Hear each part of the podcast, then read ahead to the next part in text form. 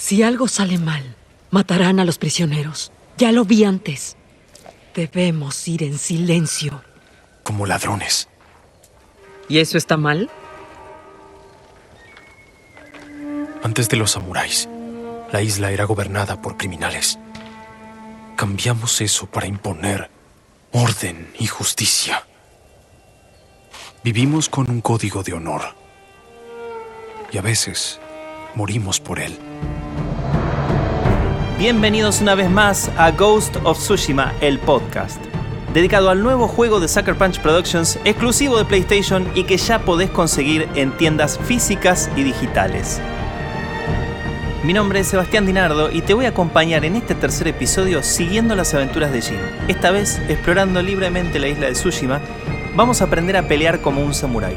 Pero ojo, también como un ninja. Y por supuesto nos espera una nueva entrevista, una que todos ustedes jóvenes guerreros no se pueden perder. En el episodio anterior, Jin Sakai fracasó en liberar a su tío Lord Shimura. Se enfrentó cara a cara con Kotun Khan cayó desde un altísimo puente y salvó su vida por milagro. Está claro que Jin está superado en número y la única manera de rescatar a su tío es conseguir nuevos aliados. Es aquí donde empieza nuestra aventura de hoy. Crees que has perdido todo, pero tu sobrino aún vive. Jin. Controlamos los caminos. Construimos bases de guerra en tus pueblos. Podemos ver todo. Y lo encontraremos. El señor Sakai luchará hasta la muerte. Yo también. Pero antes de hablar del presente de Jin, vayamos a su pasado. Algunos recuerdos que tiene con su tío, que su tío es además su mentor descubre que es el único heredero del clan porque su padre ha muerto. A esa muerte de su padre que ocurre frente a sus ojos, con su padre pidiendo socorro y él obviamente como es un chico, tuvo miedo, algo que pesa aún hoy en su conciencia. Jin después es adoptado por su tío, que a la vez empieza a explicarle acerca del honor y del código samurái. Jin y su tío en algún momento comparten una cacería en ese momento son sorprendidos por un asesino que intenta matar a su tío, obviamente no lo consigue apenas logra lastimarlo, y lo reducen cortándole una mano. Mientras el asesino queda arrodillado, indefenso frente a ellos, Lord Shimura le explica a Jin que es así como actúan los samuráis. Actúan con honor, enfrentando a su enemigo, mirándolo a los ojos antes de acabar con él. Y es ahí cuando Jin liquida por primera vez a una persona. Un asesino. De Yarikawa. ¡Traidor! ¡Ibas a apuñalar al Chito por la espalda! Señor Sakai, contrólate. No somos criminales como este hombre. Somos samuráis. ¡Trató de matarte!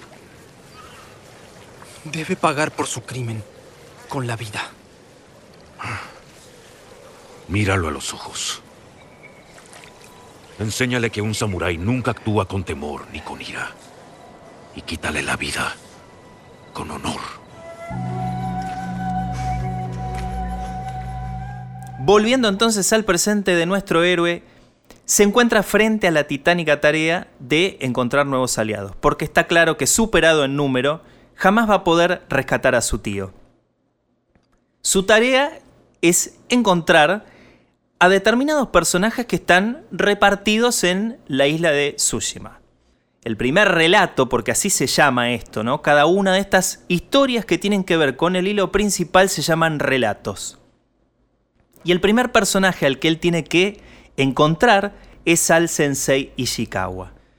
Un glorioso arquero al cual él tenía que encontrar y por supuesto seducir para que lo acompañe.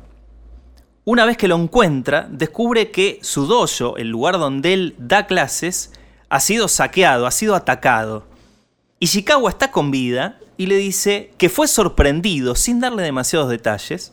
Y Jin le dice necesito que me acompañes, tengo que rescatar a Shimura, Shimura está con vida.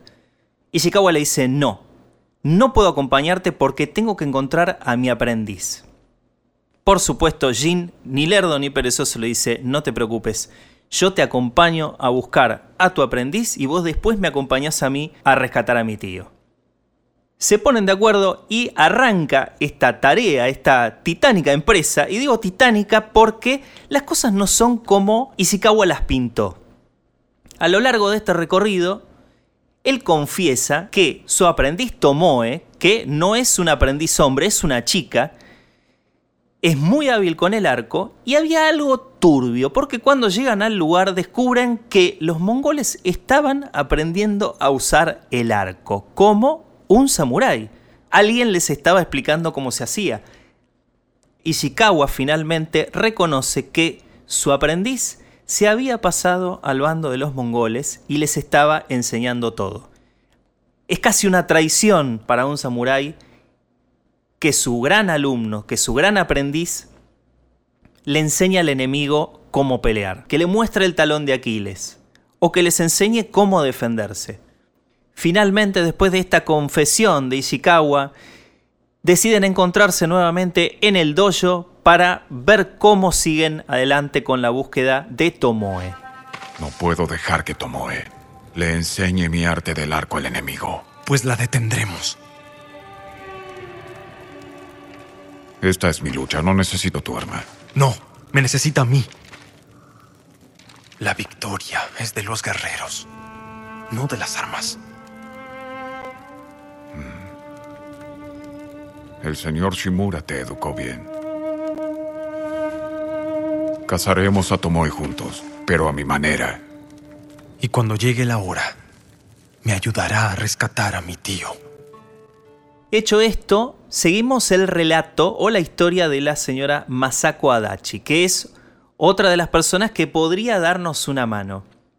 La señora Masako Adachi es nada más y nada menos que la esposa del primer samurái que muere en esta batalla. Cuando arranca esta historia, Shimura le dice a Adachi, usted baje enfrente al enemigo y pídale que se rinda es aquel que rocían con una bebida alcohólica y lo prenden fuego como una antorcha frente a los atónitos ojos de todos los samuráis que estaban ahí tratando de que los mongoles no entren en la isla.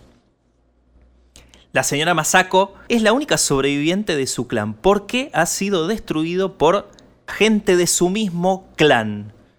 Cuando finalmente Jin se encuentra con ella, le pide que la ayude. Jin le dice, pero Perdón, señora Masako, yo necesito que me acompañe a rescatar a mi tío. No, primero tengo que encontrar a los responsables de todo esto. Jin, ni lerdo ni perezoso, le vuelve a decir, no te preocupes, yo te ayudo y vos me ayudás.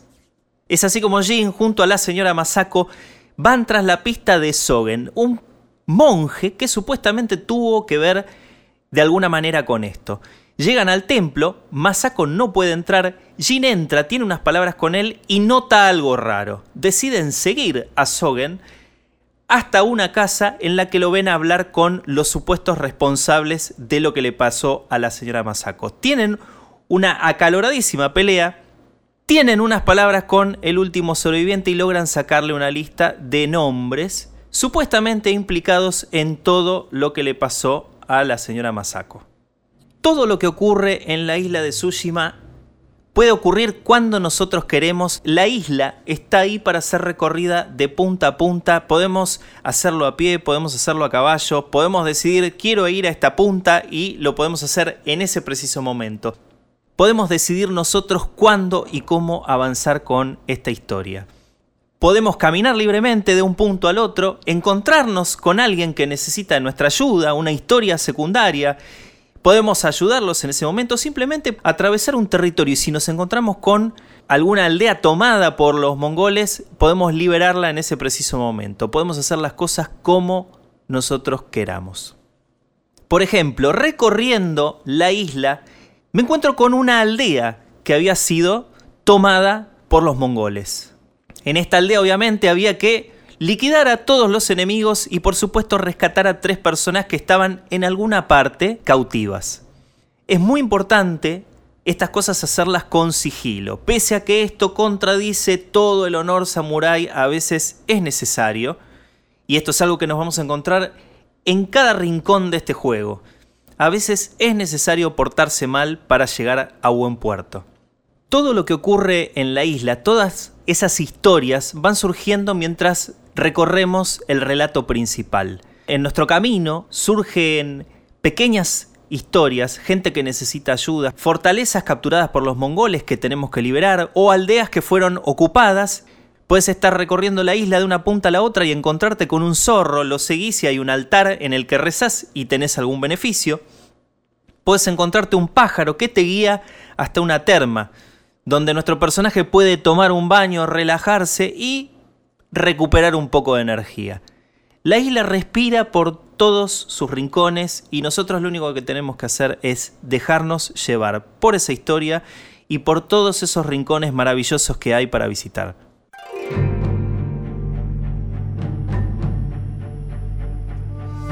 Y llega el momento de hablar del combate. El combate se respira en cada rincón de la isla. Al principio puede resultar torpe, puede resultar extraño. Es como si los personajes se chocaran. Nosotros somos los que tenemos que aprender a bailar con esas espadas y aprender a bailar al compás de cada uno de esos enemigos. Vamos a tener una barra roja, es un indicador de vida. Eso va a ser lo que nos marca la energía de nuestro personaje que obviamente con cada lucha puede llegar a bajar. Al principio va a ser corta, a medida que vamos avanzando en el juego, esa barra va a ir agrandándose. Sobre esa barra hay unos círculos que son los círculos de la determinación. Con eso podemos llenar nuestra vida cada vez que baje. ¿Cómo se llena esa determinación? Peleando. Simplemente combatiendo contra nuestros enemigos. Con cada uno de esos enemigos abatidos, esos círculos de determinación se van llenando. Al principio van a ser unos pocos, a medida que vamos avanzando en la historia, van a ser muchos más. Lo mismo ocurre con las luchas. Al principio, como dije recién, pueden parecer un poco toscas, pero es simplemente ir entendiendo cuál es nuestro enemigo y cuál es el formato que hay que usar para enfrentarse. No es lo mismo pelear contra un lancero que contra un tipo que viene con dos espadas. No es lo mismo pelear contra un tipo que viene con escudo que contra un grandote con una masa hay que elegir rápidamente una de estas maneras de enfrentarse al enemigo porque los movimientos son diferentes. Es diferente la manera en la que se lo ataca y es muy diferente también la forma en la que se los golpea. También es muy importante la defensa. El momento en el cual Jin se defiende del golpe, porque si es el momento justo, la escena se detiene un poco, va en cámara lenta y el siguiente golpe entra seguro. Son muy importantes estas posturas y es muy importante saber moverse y elegir los momentos. Poco a poco vamos desbloqueando nuevas funciones, nuevos ataques y por supuesto eso nos va a ir haciendo la vida mucho más sencilla. Y los duelos, los duelos son maravillosos, parecen extraídos de una película de Kurosawa. Cuando te plantás frente a los mongoles diciendo acá estoy yo, hay una sucesión de tomas increíbles, planos de las miradas, planos de las manos que se tensan sobre la empuñadura, parece que el aire puede cortarse. Y hay que elegir ese momento justo en el que el enemigo se abalanza sobre Jin para soltar el ataque. Si lo haces con éxito, lo cortás a la mitad. Si no lo podés hacer en el momento justo, eh, probablemente el golpe sea bastante duro. Pero también podemos elegir pelear como, eh, como el fantasma o sea, pelear en modo ninja, por llamarlo de alguna manera, que es pelear sin enfrentar al enemigo, buscar la mejor manera de atacarlos sin que ellos se alerten entre sí. Puedes elegir atacar desde abajo de una casa, puedes colarte por alguna endija, tal vez entrar por una ventana. Es maravilloso estar dentro de una casa y ver algún enemigo custodiando la puerta, que te ofrece la posibilidad de tirar el sable y clavar al enemigo y meterlo hacia adentro. Es una locura absoluta, incluso saltar desde un techo a un enemigo desprevenido.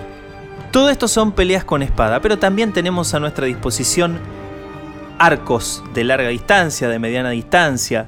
Tenemos kunai, que son unas cuchillas que podemos lanzarle a un enemigo que viene todo desaforado a atacarnos y tirándole eso lo desbalanceamos y tenemos la posibilidad de asestarle un par de golpes hay bombas explosivas, bombas de humo. tenemos absolutamente todo el arsenal ninja a nuestra disposición. Y como si eso no bastara, tenemos un árbol de habilidades maravilloso. Tenemos la posibilidad de ir sumando eh, distintas habilidades, tanto del lado samurai como del lado ghost, del lado fantasma. Tantas son las habilidades que tenemos a nuestra disposición y tan pocos los puntos que tenemos a veces para repartir que llega el momento en el que tenemos que ubicar ese punto y dónde lo pongo, lo pongo acá, lo pongo allá. Es clave que se tomen un, ratito para elegir cuáles son las habilidades que son más cómodas para el gameplay de cada uno, ¿no? Porque si uno se siente más cómodo peleando como, como ninja, como, como fantasma, hay que ir por ese lado. Si no te sentís cómodo peleando como samurai, déjalos para después. Cuando tenés todo repleto lo de, lo de fantasma, que es lo que te resulta más cómodo, ya estás. Los puntos son pocos, hay que saber administrarlos.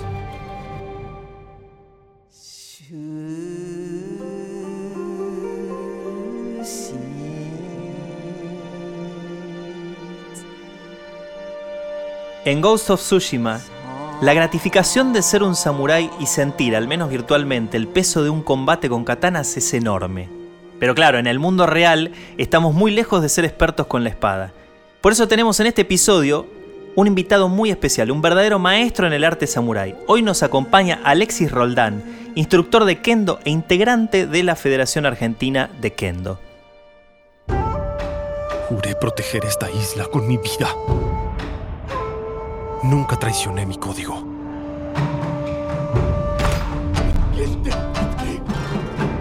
Hasta hoy.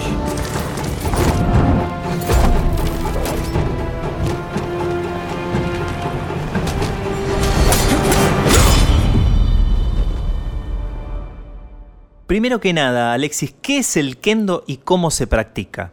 Mira, kendo es, eh, lo podríamos definir como la práctica moderna de uso de la espada japonesa, pero es importante recalcar que tiene como objetivo, como enfoque, la mejora física y mental de, uno mismo. Eh, esto viene también de que Kendo literalmente se, construye con, los dos ideogramas de espada y camino, así que podríamos decir que es el camino de la espada, ¿sí? Y este concepto de camino es importante porque hace referencia justamente a tratar de, a través de la práctica del uso de la espada japonesa, poder mejorar como, como persona, ¿sí? No solo, eh, no solo poder ser mejor en kendo en sí, sino también ser mejor como, como un ser humano que vive en este mundo. Em, y bueno, para lograr eso, eh, Kendo tiene algunas cuestiones que lo hacen muy particular como, como disciplina. Por ejemplo, eh, nosotros para poder practicar el uso de la espada, en vez y hacerlo en vivo con otra persona, en un, combate real, lo que hacemos es eh, usar algo que se llama Shinai en vez de una katana. Un Shinai es una espada de caña que está compuesta por cuatro varillas de bambú eh, y que nos sirve para hacer como si fuera una símil katana en nuestras manos. Y sobre nuestro cuerpo tenemos una especie de armadura que se llama bogu en japonés, que está compuesta por una máscara, unos guantes, una pechera, y una falda que protegen todos los puntos de contacto. Entonces, cuando tenemos el shinai en las manos y el bogu puesto en nuestro cuerpo, podemos practicar con otra persona eh, tratando de hacer las técnicas lo más fielmente posible como las practicaríamos en el aire o cuando se practican formas. Y a través de todo esto, esta práctica rigurosa e intensa, eh, uno trata de fondo tratar de ir, de ir creciendo como persona. No solamente por, el, intercambio de espacios en sí, sino por toda una gran cantidad de, temas que tiene la práctica de kendo, de rituales que tiene durante la práctica em, y que uno hace en cada entrenamiento y que a través de eso uno va, con suerte, eh, convirtiéndose en una persona mejor. ¿no? ¿Qué enseñanzas o prácticas de kendo uno aplica diariamente? Kendo tiene muchas cosas eh, que hacen referencia a, por ejemplo, el respeto que yo tengo para, con, mi, contrincante, eh, y no solo contrincante, sino puede ser compañero de práctica, ¿sí? la persona con la cual yo estoy practicando. Hay una frase que me han dicho varios maestros que básicamente es Kendo comienza y termina con un saludo. Cuando ves una, alguna vez ves una práctica de Kendo, vas a ver que hay muchísimos saludos. Cada vez que vas a intercambiar un ejercicio con alguien, saludas al principio, saludas al final. Entonces, no es un intercambio de, palazos violentos, sino que hay toda una cuestión de, de, mucho respeto y mucho agradecimiento a la persona que te está permitiendo a vos practicar esto que vos querés mejorar. O sea que la persona enfrente tuyo no es, no es, un, no es un enemigo, ni mucho menos, es al contrario, alguien que te está ayudando a que vos puedas ser mejor, como kendoka y como persona. ¿Cuál es el origen del kendo? ¿Está directamente relacionado con los samuráis? No, es, también es una pregunta súper interesante esa, porque kendo le podríamos decir que es como la práctica moderna del uso de la espada japonesa. Cuando digo moderna es porque kendo surge como, como tal a finales del siglo XIX recién. Eh, ¿Y por qué? Porque justamente en esa época se da un proceso histórico en Japón muy importante por el cual la clase samurái, que como, como ya hablaron en podcast anteriores, era como una especie de nobleza en, Japón, eh, sobre todo en esa época de paz que venía de los siglos XVII y XVIII, eh, por estos procesos históricos, esta clase samurái empieza a perder poder, un Japón que se abre al mundo, ¿no? Y al no, no tener esa situación social importante que tenía, el uso de la espada, que solamente estaba eh, permitido para esta clase social, empieza a como de alguna forma a democratizarse y la mayoría de la gente empieza a poder acceder a la práctica del uso de la espada a través de estas herramientas que te comentaba, que son el Shinai, que es la espada de caña, y el Bobu, que es, la armadura. Entonces, lo que se hace es como resignificar todos los valores que, traían, eh, que traía la clase samurái, todos estos valores como eh, que lo que ya conocen como el bullido o, diferentes virtudes que se trataban de, hacer que la gente aspire hacia eso. Y eso se lleva desde un punto de vista mucho más por ahí didáctico o pedagógico a través de Kendo. Eh, al punto tal de que Kendo empieza a practicarse en la policía y empieza a meterse como, casi te digo, materia obligatoria en las escuelas de Japón. Eh, con la idea de que a través de esta esta práctica de una actividad física, se puedan retomar todos estos valores que se traían de, lo que uno se imaginaba que era un samurái, con todas las virtudes que debía tener, y eso como herramienta de, no solo de educación para, los chicos, sino también para la gente de, toda la sociedad, ¿no? Eh, por eso también decimos que es el uso de la espada, pero moderna, ¿sí? Porque Kendo, al contrario del uso de la espada en sí, eh, la katana me refiero, eh, tiene una historia mucho más corta, eh, que por eso te digo que surge como, con ese nombre, como Kendo, como camino de la espada real, a finales del siglo XIX. Y es más, recién durante el siglo XX, segunda mitad del siglo XX, se redacta lo que es el concepto de Kendo, que es lo que deja por escrito esto que te contaba antes, de que el propósito de Kendo no es ser el mejor del mundo, ser el mejor deportista o ser el que hace más puntos en una competencia de Kendo, ganar un torneo, sino ser una mejor persona, ¿sí? ser un, mejor ciudadano de, de, cualquier parte del mundo. ¿Qué relación tiene el Bushido con la práctica de Kendo? Kendo es la práctica del uso de la espada japonesa. Y las personas que podían usar la espada japonesa en Japón eran los samuráis. Eh, y si los samuráis eran caracterizados por, o, al menos durante este gran periodo de paz, eh, que después da surgimiento al kendo, al ser caracterizados por este bushido y por todas estas virtudes, eh, kendo naturalmente hereda muchas de esas virtudes, al menos en todo lo que es la estructura de una práctica de kendo. Entonces, cuestiones como respeto, cortesía, honestidad, coraje, son cosas que uno trata siempre de, mantener en Kendo. Y esto se ve en muchas, en muchas cosas.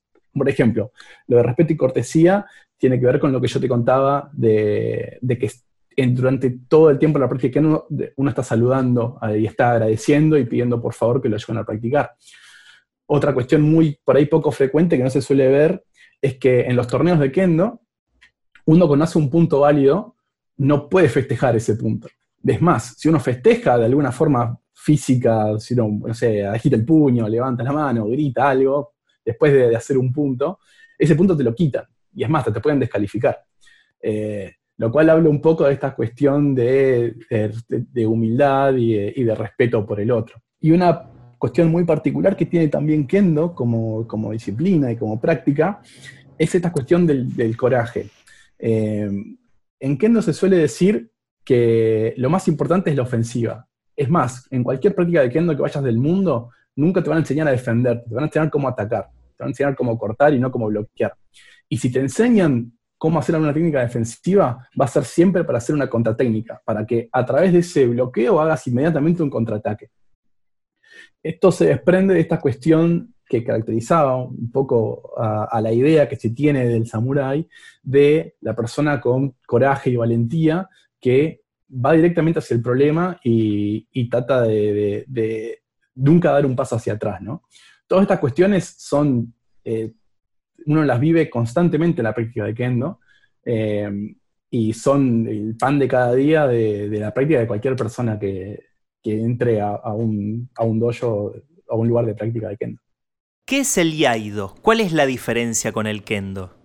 Bien, eh, yaido, a diferencia de kendo, se practica con una espada que en realidad se llama yaito, no katana, porque es una espada que es de metal, pero no tiene filo, no, no está hecha para cortar.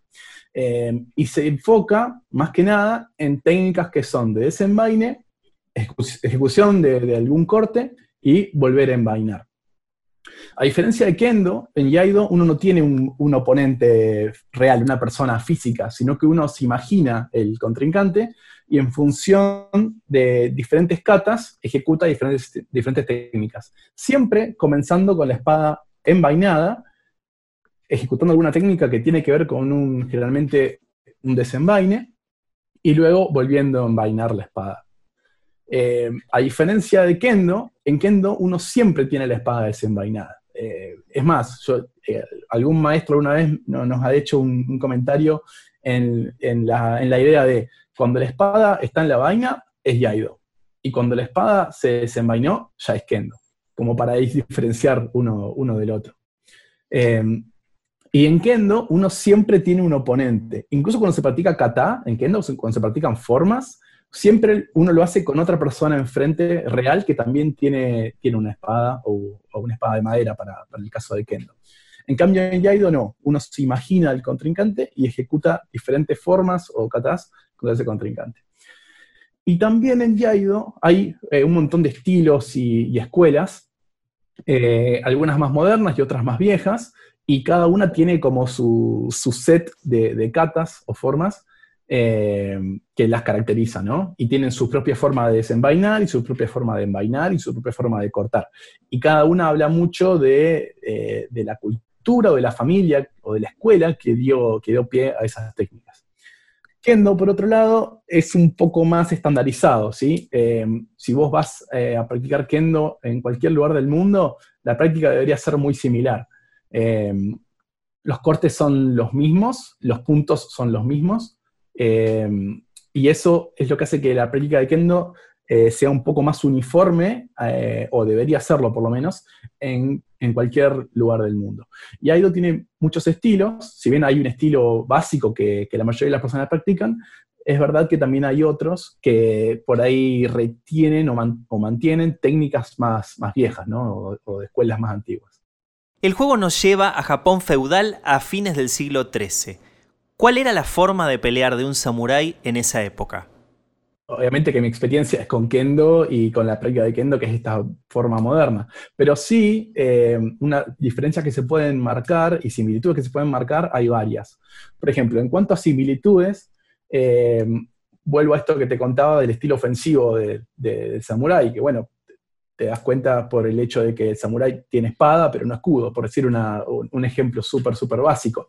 Em, y esta tendencia de tener mucho arrojo al momento de pelear. Esto también se traslada a, lo largo del tiempo a Kendo y se vuelve como este ideal de, poder hacer eh, un corte eh, perfecto, lograr el, mejor corte, ¿sí? no la mejor defensa, sino el mejor corte. Eh, y bueno, y a diferencia de lo que es el kendo moderno, que en el kendo moderno los puntos válidos son poquitos, o sea, uno puede cortar en la cabeza o en las manos o en el, costado del cuerpo o una estocada en la zona de la garganta. Esos son los únicos puntos válidos en kendo. Uno se imagina que, que en la época de- del juego, eh, en realidad, por tal de sobrevivir, vale cualquier corte en cualquier parte, desde cualquier lugar. Eh, porque obviamente las intenciones son muy distintas. Uno es el uso de la espada eh, para la guerra y para el combate, eh, y el otro, que es el de Kendo, es eh, el uso de la espada o el del camino de la espada para, para uno ser mejor persona, ¿no? que es por ahí una gran diferencia entre las dos. Lo que sí, eh, viendo, viendo un poco algunas imágenes del juego, eh, lo que puedo rescatar son algunas cosas que vi muy interesantes sobre cómo se nota que, respetaron la forma de combatir, que tiene que ver con, por ejemplo, un concepto eh, que se llama Hasuji, que tiene que ver con la dirección de la hoja de la espada. Eh, la, la katana, particularmente, no tiene una forma circular de, de- cortar. Es mu- muy, lineal. Entra por un punto, traza una línea y sale eh, del otro lado. Eh, y eso se nota que se respetó muy bien. Si no se hace esa, no se hace esa forma, la, la- espada no- nunca quedaría libre después de cortar. Y por lo que yo vi es algo que han respetado mucho, lo mismo que eh, la forma de, pararse y la postura del cuerpo. En Kendo, como no estamos cortando, sino que estamos golpeando, la postura, es, los pies es mucho más cerrada, la postura están como más erguidos, porque la idea es ser lo más rápido posible y lo más fluido posible. Acá, como en esa época, como la intención era cortar, la postura de piernas es mucho más abierta y mucho más baja para poder afirmarse al piso y que cada corte sea súper contundente, que es lo más importante. Y otra cosa muy interesante es el manejo de la distancia. Como decíamos, es, uno trata de ser muy ofensivo y eh, para poder ser efectivo en, esa ofensiva, controlar la distancia con el enemigo en función del arma que tenga el rival con el que me enfrento es súper importante. Y algo que yo vi que se maneja muy bien en, en el juego es ese manejo de la distancia y atacar desde la distancia correcta. Si uno no está en la distancia correcta, está demasiado lejos o demasiado cerca, le está dando una gran ventaja al enemigo. Y eso es algo que yo vi que, que se respeta bastante bien y me pareció muy interesante. ¿Cómo fue variando la forma de combatir y el equipamiento de los samuráis a lo largo de los siglos? Algo, algo que para mí es, es maravilloso de Kendo y que me encanta es que eh, el margen de error es muy, muy chiquito. Eh, uno, en Kendo se trata de respetar esta idea de que uno está peleando con espadas y que un error significa la muerte de uno o de su oponente. Entonces, eso genera un estado de tensión y de suspenso en los enfrentamientos de, Kendo que son muy difíciles de igualar, porque es todo o nada. Eh, eso, o, matar o morir, metafóricamente, ¿no?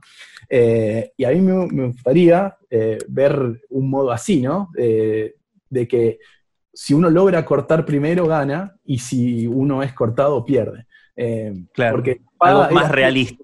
Claro, porque justamente, yo, no, no, solamente por una cuestión reali de realismo, ¿no? sino porque creo que eso genera una tensión y una, y una situación de, de, de, estrés, si se quiere, en la persona que está jugando, de que no tenés margen de error.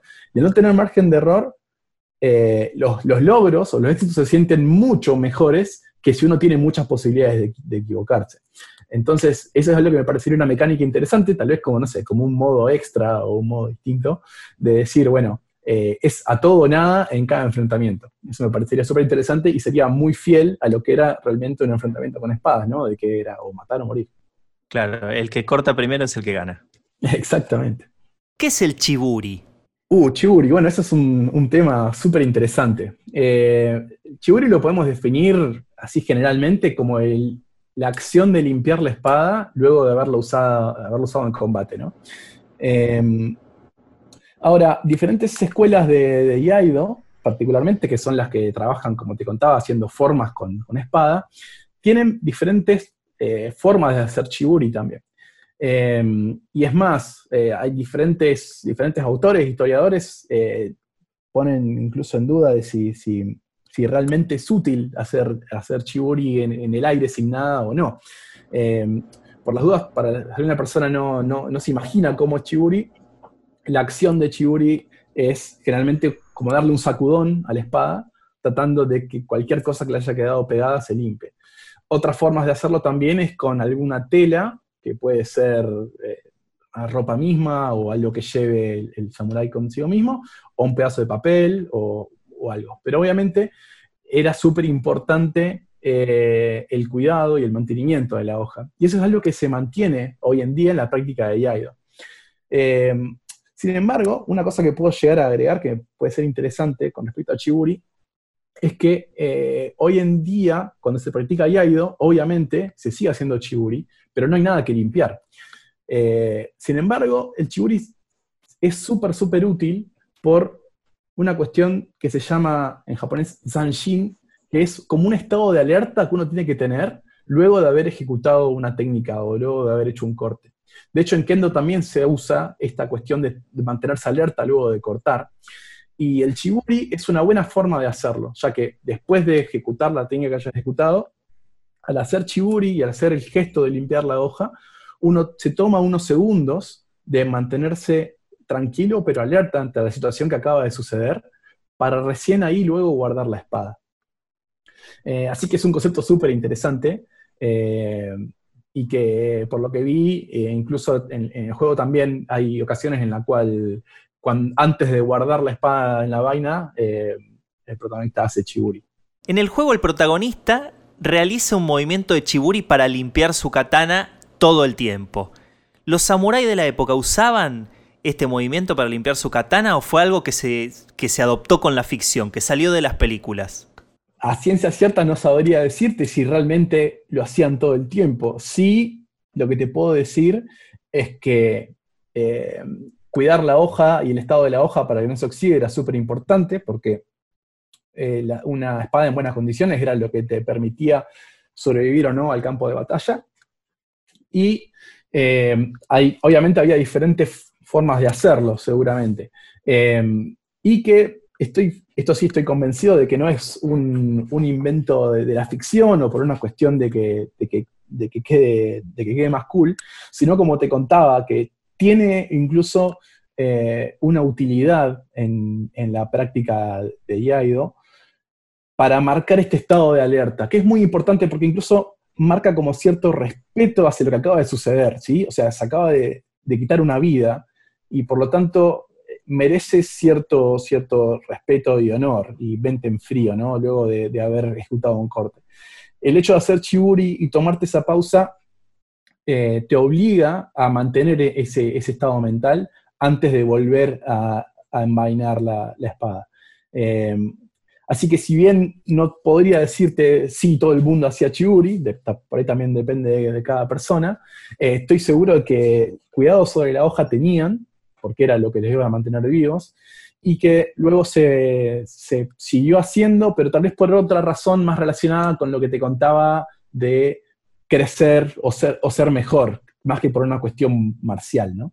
¿Qué te pasa cuando ves una película o serie donde hay enfrentamientos y vos decís, no, esto me parece que no lo hubiera hecho de esta manera? Eh, bueno, obviamente que cada artista se toma sus licencias para, para, a través del uso de la espada, supongo, contar lo que quiere contar en, la historia. Eh, la historia que esté queriendo contar, ya sea en una película, un videojuego, lo que sea. Eh, es muy raro encontrar un caso súper mega veraz o que sea eh, muy, muy, muy fiel a la realidad. Sin embargo, lo que yo pienso es que mientras se haga desde un lugar de respeto y sirva para potenciar el mensaje que se está queriendo hacer, no tengo ningún problema. Sí, por ahí hay casos, eh, que son los que por ahí no, no, pruebo tanto, en los cuales se quiere pasar, eh, se quiere mostrar algo como si fuera real, aprovechándose de que la gente no, o el común de la gente no conoce algunas cosas, eh, y lo que hace es desinformar a la población en lugar de informar. En esos casos por ahí no estoy tan de acuerdo, pero generalmente cuando las obras de ficción vienen desde un lugar de, respeto hacia la cultura original de donde surge todo esto, eh, algunas omisiones son obviamente esperables y si se mantiene vivo el espíritu original de donde sale el uso de, la espada, eh, no tengo ningún problema con eso.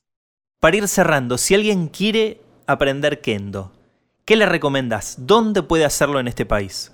Bueno, eh, primero que nada, kendo lo puede practicar cualquier persona. Lo pueden practicar chicos, lo pueden practicar grandes, lo pueden practicar viejos. Yo, yo viejo, bueno, personas, personas de avanzada edad. Eh, yo he practicado kendo con, chicos muy chicos que, han demostrado tener mucho talento y potencial. Eh, el Shinai, la espada de caña, no es muy pesado, así que un chico lo puede usar. Es más, vienen en tamaños más chiquitos para que, para que los niños puedan practicar.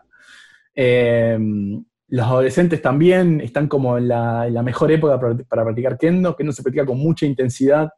Eh, es muy cansador practicar kendo.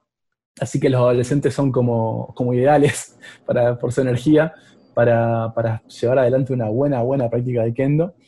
Eh, y bueno, también tuve la suerte de practicar con muchos maestros que son señores grandes, y grandes, más de 60, 70 y hasta más, eh, y me han demostrado que, la práctica de Kendo les hizo muy bien porque son personas muy, muy fuertes. Y ver, eh, es una experiencia muy, muy particular, ver a una persona de edad tan avanzada pararse con tanta firmeza y chocarte con firmeza y ser más rápido que vos es algo muy, muy loco. Eh, así que nada, cualquiera puede practicar kendo de cualquier contexto y de cualquier edad. Eh, ahora, obviamente, por todo lo que está pasando eh, a, nivel eh, salud y demás, se complica juntarse para practicar kendo como, como, uno generalmente lo practica, pero sí en muchos lugares del país ya se, consiguieron las habilitaciones para poder practicar, al menos con distancia social y con todas las medidas de seguridad que corresponden, y poder por, lo menos practicar la parte más de kata, si se quiere, o los movimientos individuales de kendo, la práctica en el aire. Eh, yo lo que le aconsejo que alguien que quiere practicar kendo es que se anime eh, y que obviamente al principio le va a parecer extraño porque tener una espada en las manos es un cuerpo extraño a, a, vos mismo y poder controlarlo es muy distinto y muy difícil a controlar tus manos o tus pies, sino que además de controlar tu cuerpo, tenés que controlar la espada. Al principio es difícil, pero recomiendo a todo el mundo que quiera practicar que no se dé por vencido porque eh, las gratificaciones y las sensaciones buenas que te da Kendo, eh, en mi experiencia, eh, valen completamente la pena todo el, esfuerzo y el arduo trabajo que la práctica demanda.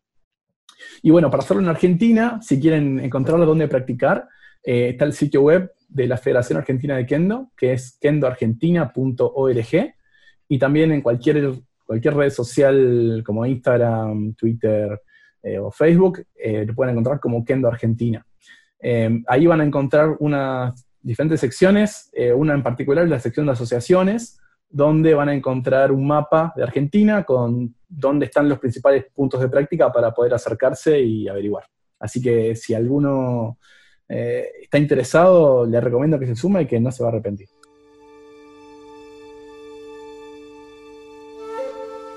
Ghost of Tsushima, el podcast, es una producción original de Posta, presentada por PlayStation. Conseguí tu juego físico o digital y suscríbete para escucharnos todas las semanas en Spotify, Apple Podcast o tu app de podcast favorita. Yo soy Sebastián Dinardo, nos reencontramos en el próximo episodio.